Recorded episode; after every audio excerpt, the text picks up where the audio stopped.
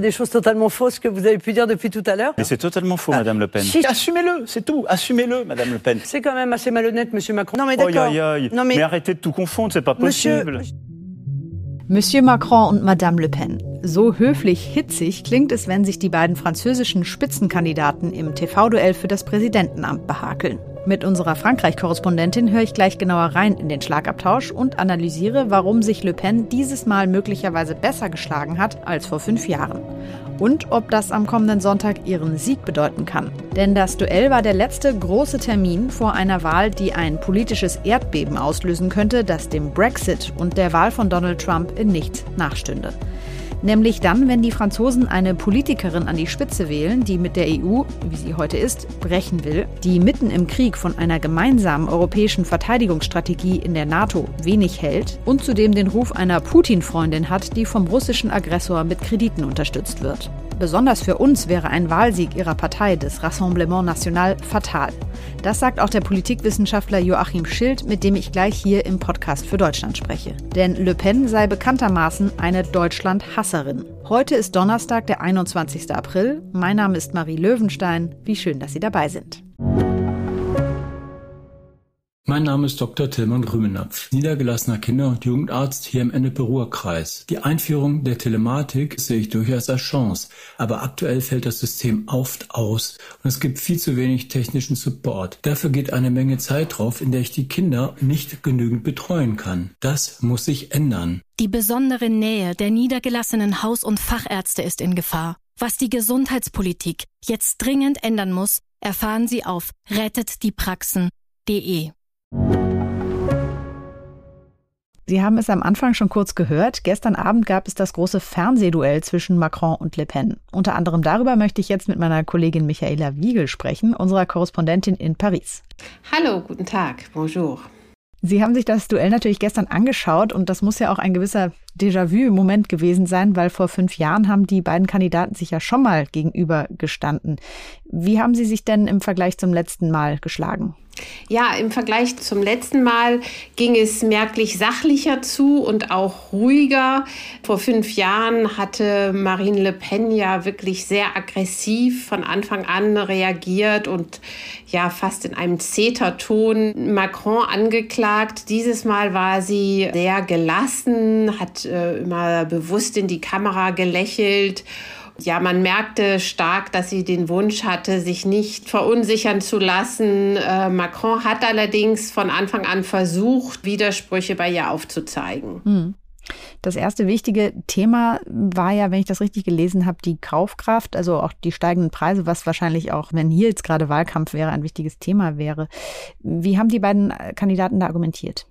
Ja, es war eigentlich ganz erstaunlich. Marine Le Pen hat ja von Anfang an im Wahlkampf immer die Kaufkraft in den Vordergrund gestellt und sich als Anwältin der einfachen Leute dargestellt. Macron hat anfangs ihr Recht gegeben und gesagt, ja, es stimmt. Das war erstaunlich, weil äh, man ja den Eindruck hatte, als Präsident würde er sagen, es ist alles gar nicht so schlecht, wie Sie sagen, sondern er hat äh, ihr voll zugestimmt. Dann aber vorgeführt, dass die Maßnahmen, nämlich Mehrwertsteuersenkung, die sie vorschlägt, eigentlich nicht dazu führen, dass mehr Geld in die Kassen der bedürftigen Leute fließen, sondern dass eine große Umverteilung stattfindet.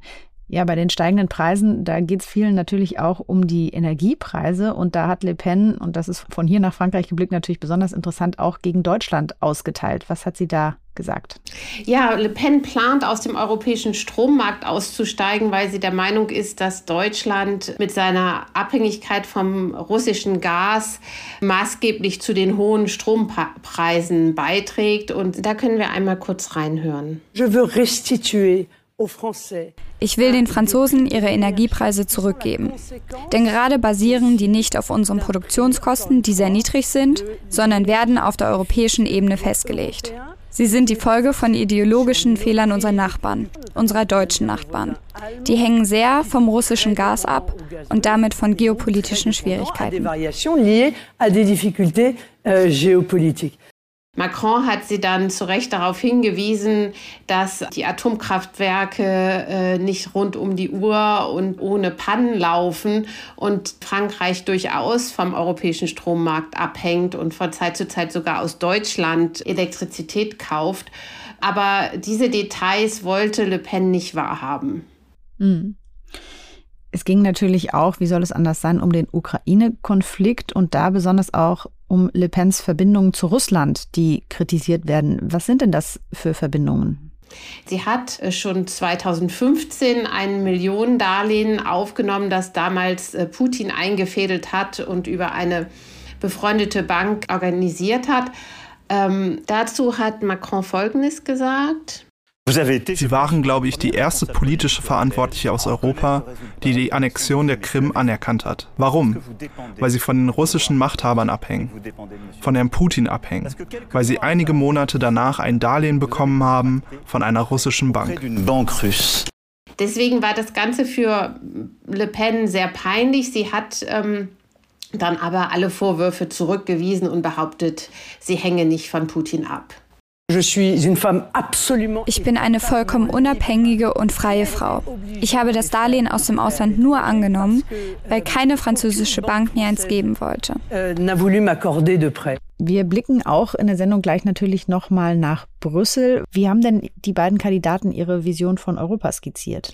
Ja, das war auch interessant, dass zum ersten Mal wirklich ganz klar äh, zwei unterschiedliche Projekte dargelegt wurden. Macron hat die deutsch-französische Beziehung als Kern Europas betont und gesagt, er wolle auf dem Verhandlungswege ähm, Verbesserungen für Europa erreichen. Diese Wahl ist auch ein Referendum für die Europäische Union und die Bande zwischen Frankreich und Deutschland. Deswegen glaube ich, der 24. April wird ein Moment der Klarheit und genauso klar muss die Entscheidung sein.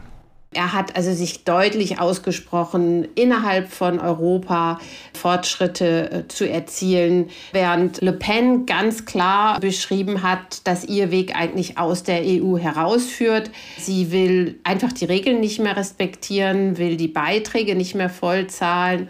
Sie hat betont, dass sie sich nicht vorschreiben lassen wolle, von anderen Ländern wie Frankreich zu regieren habe und hat geleugnet, dass dies dann tatsächlich zu einem de facto Ausstieg aus der EU führen könnte. Ich werde die EU grundlegend ändern, eine europäische Staatenallianz bilden. Warum? Weil es sehr vieles gibt in der europäischen Politik, mit dem ich nicht einverstanden bin. Vor fünf Jahren hat sie ja noch mit dem Versprechen Frexit Wahlkampf betrieben. Dann hat sie aber gemerkt, dass das für viele Leute doch ein Angstszenario ist. Und deswegen behauptet sie jetzt, sie werde in Europa verbleiben und werde ein Europa der Vaterländer ähm, hervorbringen. Sie konnte allerdings nicht sagen, wie dies mit den bestehenden EU-Regeln vereinbar sein soll. Marine Le Pen ist wahrscheinlich den meisten Hörern hier in Deutschland auch als eine fremdenfeindliche Politikerin bekannt. Wie hat sich das denn in dem Duell niedergeschlagen? Ja, zum ersten Mal eigentlich in einem Fernsehduell spielten internationale Themen zu Anfang eine wichtigere Rolle als der Islam und allgemein der Umgang mit der muslimischen Minderheit. Le Pen hat ja ein allgemeines Kopftuchverbot versprochen, so steht es auch in ihrem Programm. Macron hat sie gewarnt, dass das zu Bürgerkriegs artigen Zuständen führen könnte und hat sich vehement dagegen ausgesprochen, dass Frankreich als einziger als einzige Demokratie ein so weitreichendes äh, Verbot einführt. Säkularismus heißt nicht, eine Religion zu bekämpfen. Und deswegen wird es mit mir kein Verbot geben, weder von Kopftüchern, noch Kippas, noch eines anderen religiösen Symbols im öffentlichen Raum. Denn, wenn Sie dieser Logik folgen wollen, Frau Le Pen, müssten Sie, nach dem Prinzip der Gleichheit, alle religiösen Symbole verbieten, nicht nur das Kopftuch. Sie hat dann erwidert, Sie kennen meinen Gesetzentwurf nicht und er hat geantwortet, ich kenne aber die französische Verfassung. Was würden Sie denn sagen? Wer hat das Duell gewonnen? Es war nicht so eindeutig wie vor fünf Jahren, wo auch Marine Le Pen hinterher zugegeben hat, dass sie da ein Fiasko erlitten hat. Ich würde aber trotzdem sagen, der Vorteil lag klar bei Macron. Das haben jetzt auch Meinungsumfragen nach Ende der, der Debatte ergeben. In diesem Duell geht es ja vor allen Dingen darum, die Präsidenteneignung zu überprüfen. Mhm. Und ähm, da muss man sagen, Le Pen hat vielleicht leichte Fortschritte gemacht im Vergleich zu vor fünf Jahren. Aber die Zeitung Libération hat das so schön im Titel geschrieben.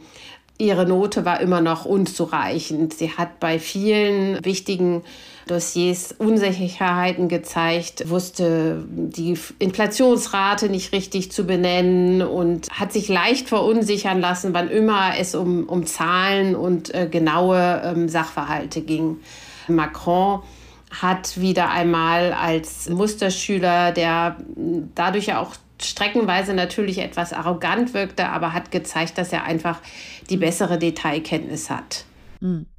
Jetzt ist ja das Problem, dass für viele Franzosen sowohl Macron als auch Le Pen ein rotes Tuch sind. Sie haben da ja auch in den vergangenen Tagen viel darüber berichtet, dass es da, nachdem der linksorientierte Kandidat Mélenchon aus dem Rennen geflogen ist, eine Art Rebellion der Jugend gab. Was genau ist da vorgefallen? In der Tat finden sich viele, insbesondere jüngere Wähler, in dieser Wahlmöglichkeit zwischen Macron und Le Pen nicht wieder. Schon im ersten Wahlgang haben über 40 Prozent der unter 35-Jährigen einfach nicht abgestimmt und sind der Wahl ferngeblieben. Und diejenigen, die gewählt haben, haben überwiegend den Linkspopulisten Jean-Luc Mélenchon ihre Stimme gegeben. Und die sind jetzt natürlich enttäuscht, weil sie mit dem äh, fremdenfeindlichen Programm von Le Pen nichts anfangen können. Macron aber genauso verachten, weil er aus ihrer Sicht für soziale Kälte und globalisierten Anpassungsdruck steht. Und das hat vereinzelt eben zu diesen Protesten und Randale geführt und insgesamt zu einem großen Unmut.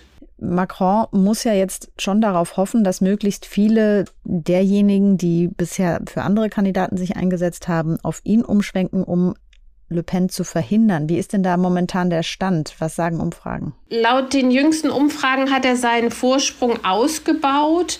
Also ähm, derzeit sieht es so aus, dass er mit einem Vorsprung von bis zu zehn Punkten siegen könnte, wenn sich die Wähler noch mobilisieren lassen und jetzt die Wahlbeteiligung nicht einbricht.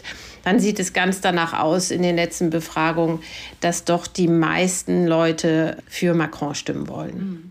Und wenn die Wahlbeteiligung einbricht? Dann könnte sich das alles nochmal verschieben, denn die Umfrageinstitute sind natürlich davon abhängig, dass sie von einer Mindestwahlbeteiligung ausgehen.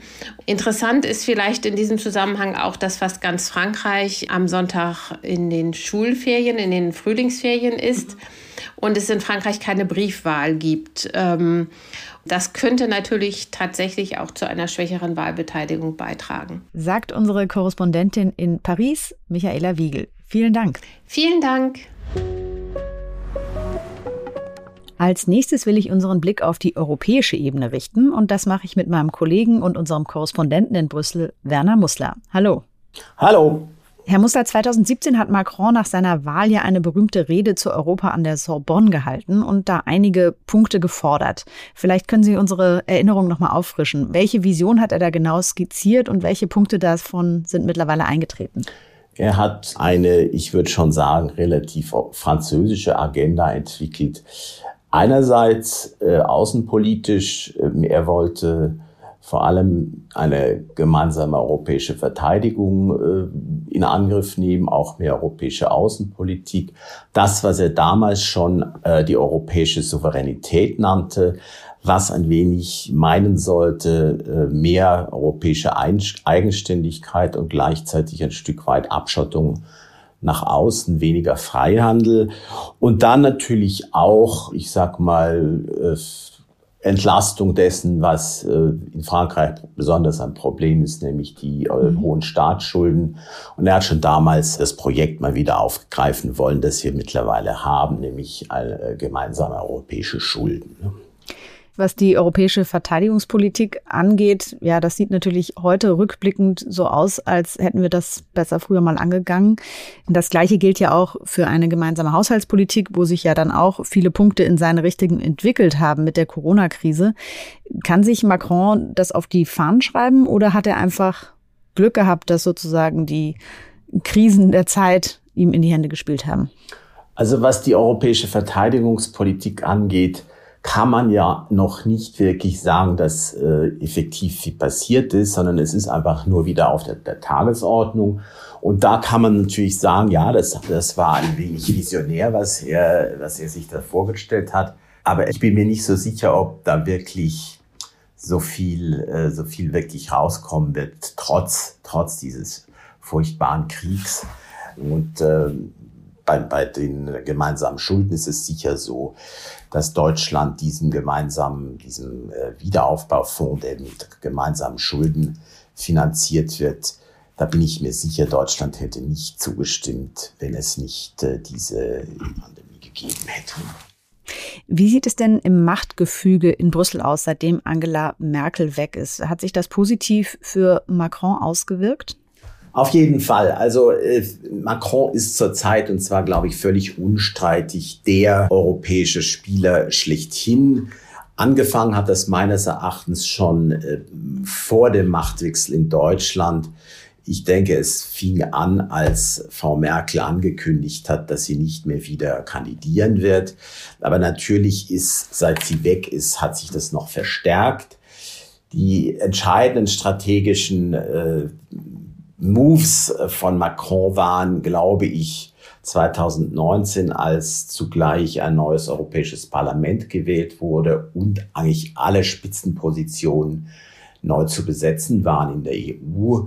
Er hat äh, die im Nachhinein wirklich geniale Idee gehabt, Ursula von der Leyen zur Kommissionspräsidentin zu mhm. ernennen, denn da wurde das Ziel eben erfüllt, dass es eine Deutsche ist, die aber eigentlich von ihm, ich möchte nicht sagen abhängig ist, aber die doch äh, eben genau weiß, dass er sie vorgeschlagen hat. Das hatte dann zur Folge, dass eine andere Spitzenposition, nämlich die der Präsidentin der EZB, der Europäischen Zentralbank, von einer Französin besetzt werden konnte, die eben mit seiner äh, Wirtschaftspolitik sehr einverstanden ist, Christine Lagarde.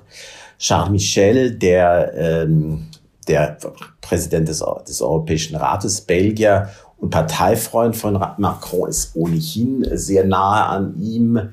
Und dann hat er eben zusätzlich auch so ein paar äh, Verbündete in der zweiten Reihe in den EU-Institutionen, zum Beispiel im Europäischen Parlament, aber auch in der Kommission auf der Beamtenebene sind wichtige Spitzenfunktionen mit Leuten besetzt, mit denen er sehr eng zusammenarbeitet. Da kann ich als Beispiel noch nennen Thierry Breton, den mhm. Industrie- und Binnenmarktkommissar, den er nach Brüssel geschickt hat.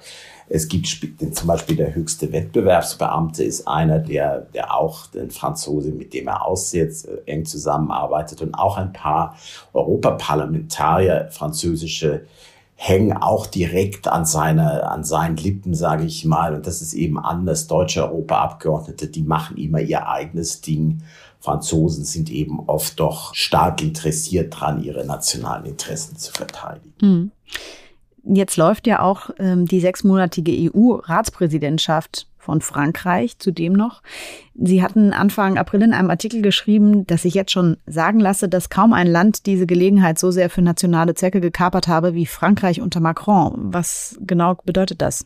Also normalerweise ist es ja schon so und die meisten Länder halten sich auch dran, weil sie wissen, es geht gar nicht anders, dass ein Präsidentschaftsland eigentlich diese Zeit nur, nur nutzt, um ein ehrlicher Makler zu sein, wie, wie man das so schön sagt. Also versucht, die Gesetzesvorhaben, die laufen, ähm, unter den Mitgliedstaaten voranzubringen und darauf zu, äh, zu setzen, dass sie eine Einigung, wie immer die aussieht, äh, hinbekommen und nationale Interessen zurücksetzt. Frankreich hat das von vornherein ganz anders gemacht. Äh, und hat wirklich sich eine Agenda gesetzt, die nationalen Zwecken dienen. Was konkret äh, ist weitergekommen? Ein Gesetz, das im Prinzip nur darauf abzielte, Schärfe gegen äh, Digitalkonzerne und äh, also im Grunde nur gegen amerikanische vorgehen zu können.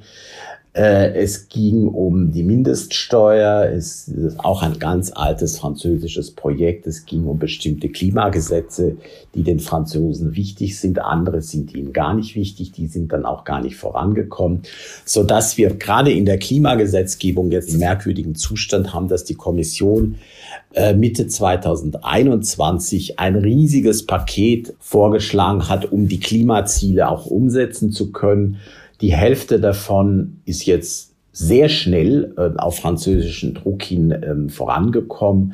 Die andere Hälfte ist eigentlich noch so unberührt wie, wie vor knapp einem Jahr. Welche Erfolge in Brüssel kann sich denn Macron jetzt auf die Fahne schreiben und nutzen im Kampf gegen seine Herausforderin Marine Le Pen? Da bin ich auch etwas zögerlich, ähm, denn das Problem ist ja, er hat sehr viele Erfolge. Mein Verdacht ist nur, dass all das die französischen Wähler nicht besonders interessiert. Die interessieren mhm. ihre, ihre Benzinpreise, ihre Energiepreise, die Löhne, die Zukunft der französischen Landwirtschaft und so. Das ist eben nicht so griffig. Da kann man jetzt nicht sagen, dass er, dass er da auf europäischer Ebene so viel, ähm, so viel erzielt hat. Also im Grunde muss man vielleicht sagen, er hat sehr viel durchgesetzt in Brüssel, aber nicht unbedingt das, was ihm jetzt im Präsidentschaftswahlkampf hilft. Auf was kann sich Europa denn jetzt einstellen, wenn entweder Macron bleibt oder Le Pen kommt? So sehr ich jetzt äh, und so sehr viele in Brüssel auch über diese, diese französische Penetranz, die wir jetzt in den letzten Wochen, Monaten, Jahren erlebt haben. Natürlich ist niemand der Meinung, dass Macron nicht bleiben sollte letztlich wird es eben Kontinuität geben, wenn Macron äh, bleibt. Bei Le Pen ist es auch nicht ganz so einfach, weil sie ja äh, außer, außer Schlagworten, äh, die natürlich schon das aussagen, aber wenn man zum Beispiel sich anschaut, äh, wie sie als Europaabgeordnete vor ein paar Jahren in Brüssel agiert hat, dann war das reine reine Destruktion, reine, reiner Krawall und ähm, es wäre schon, äh, schon schlimm, weil sie eben definitiv nicht an einer, an einer konstruktiven Europapolitik interessiert wäre. Und auch weil Deutschland äh, seine Rolle im Augenblick nicht zu spielen in der Lage ist, gäbe es ein großes, ja, Machtvakuum ist vielleicht das falsche Wort, ein großes Kompetenzvakuum. Und das wäre sicher sehr schlecht für Europa. Eine spannende Einschätzung von unserem Korrespondenten aus Brüssel. Vielen Dank, Herr Mussler. Gerne. Zum Schluss freue ich mich noch auf einen dritten Gesprächspartner, den Politikwissenschaftler Joachim Schild von der Universität Trier. Er beschäftigt sich unter anderem mit französischer Europapolitik und deutsch-französischen Beziehungen. Hallo, Herr Schild. Guten Tag, Frau Löwenstein. Wir haben gerade schon gehört, in Brüssel wird ein Sieg von Marine Le Pen gefürchtet von den meisten. Sie haben zuletzt im Interview mit dem Medium Euraktiv gesagt, Le Pen sei eine Deutschlandhasserin. Wie drückt sich das denn aus? Das war natürlich etwas zugespitzt, die Formulierung, aber wir haben in der Vergangenheit mehrfach erlebt, dass sie antideutsche Ressentiments schürt. Nehmen Sie das Beispiel, als der Aachener Vertrag zwischen der Bundesrepublik und Frankreich abgeschlossen worden ist, als ähm, Erneuerung, Weiterführung des Élysée-Vertrags von 1963. Das war 2019. Und sie hat dieses Vertragswerk als Verrat an Frankreich ähm, bezeichnet.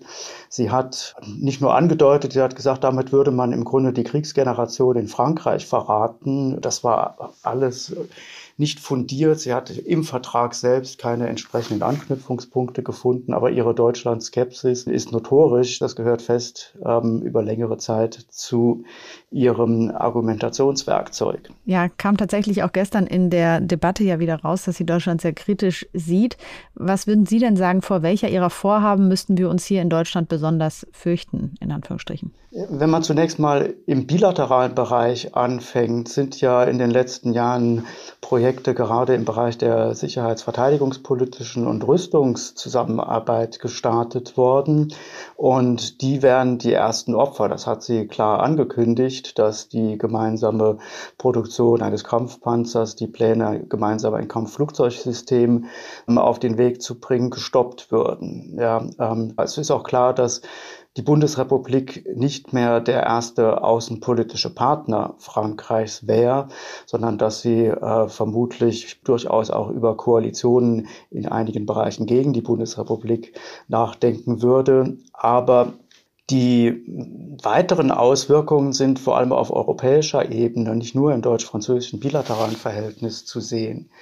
Ähm, hier ist sie ja im Grunde auf einen nicht offen deklarierten Konfrontationskurs eingeschworen. Der Unterschied zu 2017 ist, dass sie das weniger offen artikuliert. Sie sagt nicht mehr, dass Frankreich aus dem Euro ausscheiden und äh, eine nationale Währung wieder neu einführen sollte. Aber ihr Programm enthält so viele Bestandteile, die ganz offen mit Europarecht in Konflikt geraten würden, dass es im Grunde auf einen Bruch mit der Europäischen Union hinauslaufen würde. Sie haben gerade gesagt, eine gemeinsame Verteidigungspolitik wäre mit Marine Le Pen nicht zu machen. Eine solche wäre ja aber gerade mit Blick auf den Ukraine-Krieg möglicherweise sinnvoll. Was würden denn da jetzt sich für geopolitische Fallstricke ergeben, wenn es politisch in Frankreich in diese Richtung geht?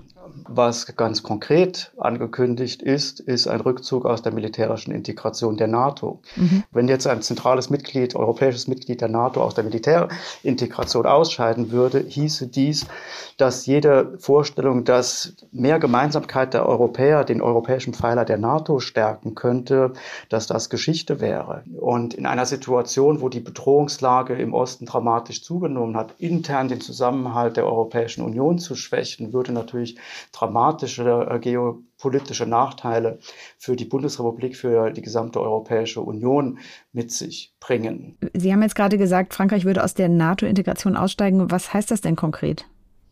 Ja, das heißt, dass äh, Frankreich zumindest, also es ist, sie hat nicht gesagt, dass sie äh, aus dem NATO-Vertrag insgesamt und damit auch äh, aus der Beistandsklausel austreten würde, aber eben aus der militärischen Integrationsstruktur, in die ja Frankreich vor einigen Jahren unter Sarkozy zurückgeführt worden ist. Es wäre zum Beispiel die Frage, was, was ist mit, äh, mit der deutsch-französischen Brigade? Ist ja auch Geschichte, äh, wenn Frankreich sich aus verteidigungspolitischen Kooperationszusammenhängen nicht nur in der militärischen NATO-Integration zurückziehen würde. Warum glaubt Le Pen denn, sich das leisten zu können? Der Kernpunkt scheint mir zu sein, dass Le Pen, genau wie auf der linken Mélenchon, im Grunde kein Regierungsprogramm, sondern ein Oppositionsprogramm formuliert hat. Aber äh, was im Hintergrund steht, ist natürlich eine Vorstellung, dass Frankreich als unabhängige Kraft punktuell im Bündnis mit Russland eine Rolle auf dem europäischen Parkett spielen und, und sozusagen an, an alte ähm, Großmachtrollen anknüpfen könnte. Im Zuge des Ukraine-Krieges steht ja jetzt auch zur Debatte, dass die EU sich möglicherweise noch weiter nach Osten erweitert oder auch die NATO weiter nach Norden zunächst einmal. Würden Sie da erwarten, dass Le Pen sich auch dort in den Weg stellt? Das könnte ich mir durchaus vorstellen, dass hier im Grunde die Wahrnehmung der sicherheitspolitischen Interessen und der sicherheitspolitischen Lage deutliche Übereinstimmungen mit, mit derjenigen Russlands aufweisen würde. Ich meine, die ganze Positionierung gegenüber Russland äh, in den letzten Jahren, auch nach der Krim-Annexion, war von der Wahrnehmung und Unterstützung russischer angeblicher Sicherheitsinteressen geprägt. Insofern würde ich vermuten, dass in diesen Punkten, auch was die mögliche Mitgliedschaft Finnlands oder Schwedens in der NATO äh, angeht, Le Pen eher auf einer Linie mit Russland als mit anderen NATO-Mitgliedern oder äh, EU-Mitgliedern sich befinden würde. Wie viel könnte Le Pen denn innenpolitisch überhaupt machen? Weil sie braucht ja auch politische Mehrheiten, die gar nicht unbedingt gesichert sind. Ja, das ist ein zentraler Faktor und äh, Unsicherheitsfaktor. Es ist hochgradig unwahrscheinlich, sollte sie die Präsidentschaftswahl gewinnen, dass sie auch eine parlamentarische Mehrheit in den Parlamentswahlen im Juni erringen könnte. Das heißt, sie hätte ein ihr feindliches Parlament oder eine Parlamentsmehrheit, die vielleicht nicht geschlossen agieren kann. Und das hieße, dass sie im Grunde über den Weg exekutiver Befugnisse, dort wo sie als Präsidentin die hat, wo das ist überschaubar, und über den Weg von Referenten, dort wo Gesetzgebung nötig ist, Politik gestalten würde. Und sie hätte natürlich auch vermutlich vom Wahlabend an regelmäßig mit Protesten auf der Straße, mit Protestbewegungen zu tun, die ihre Politik bekämpfen. Ob sie dann auf Notstandsbefugnisse nach Paragraph 16 der französischen Verfassung zurückgreifen würde, um die Exekutive zu stärken, das Parlament zeitweise auszuschalten, all dies wäre denkbar. Entscheidend ist aber aus europäischer Sicht, dass ein Frankreich, was intern dermaßen instabil ist und in europapolitischer Hinsicht auf Konfrontationskurs ist, entscheidend zu einer Lähmung der europäischen Politik und Union beitragen könnte. Die Gefahr ist völlig real. Abschließend gefragt, wie groß wäre denn das Erdbeben für die EU, wenn Le Pen gewinnen würde? Wäre das vergleichbar mit der Wahl Trumps oder dem Brexit? Ja, auf jeden Fall. Also ich denke, das wäre die größte Herausforderung, die die EU seit ihrer Gründung zu bestehen hätte. Die EU basiert nicht nur auf funktionierenden Brüsseler Institutionen und ihrem Zusammenspiel, sondern auf der politischen Stabilität und Europakompatibilität ihrer Mitgliedstaaten. Und wenn einer der wichtigsten Mitgliedstaaten auf Konfrontationskurs ginge, vielleicht à la de Gaulle eine Politik des, Le des leeren Stuhls zeitweise in Brüssel betreiben würde, die Institutionen zu lähmen versuchte, und eben in wichtigen Bereichen Europarecht ignoriert und nationales Recht über Europarecht stellte, dann hätten wir sozusagen einen Orban-Faktor in un ungleich größerer Größenordnung, mit dem die Europäische Union zu kämpfen hätte. Und damit umzugehen, wäre extrem schwierig. Soweit Joachim Schild von der Universität Trier. Vielen Dank für die Einschätzung. Gerne. Das war der heutige Podcast für Deutschland. Feedback und Themenvorschläge schreiben Sie uns wie immer gerne per Mail an podcast.faz.de. Wir hören uns dann erst in ein paar Monaten wieder, nämlich wenn ich dann sicher um einige Erfahrungen reicher aus meiner Elternzeit wieder da bin. Bis dahin sind Sie natürlich bei meinen Podcast-Kollegen hier bei der FAZ in besten Händen. Morgen zum Beispiel geht's weiter mit meinem Kollegen Timo Steppert aus der Politikredaktion. Machen Sie es gut.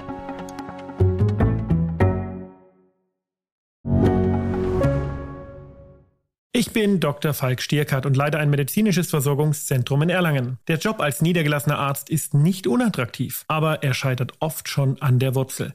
Wenn unser Studiensystem nicht darauf ausgelegt ist, genug Ärzte in guter Qualität auszubilden, wie soll die medizinische Versorgung in Mittelfranken dann gedeckt sein?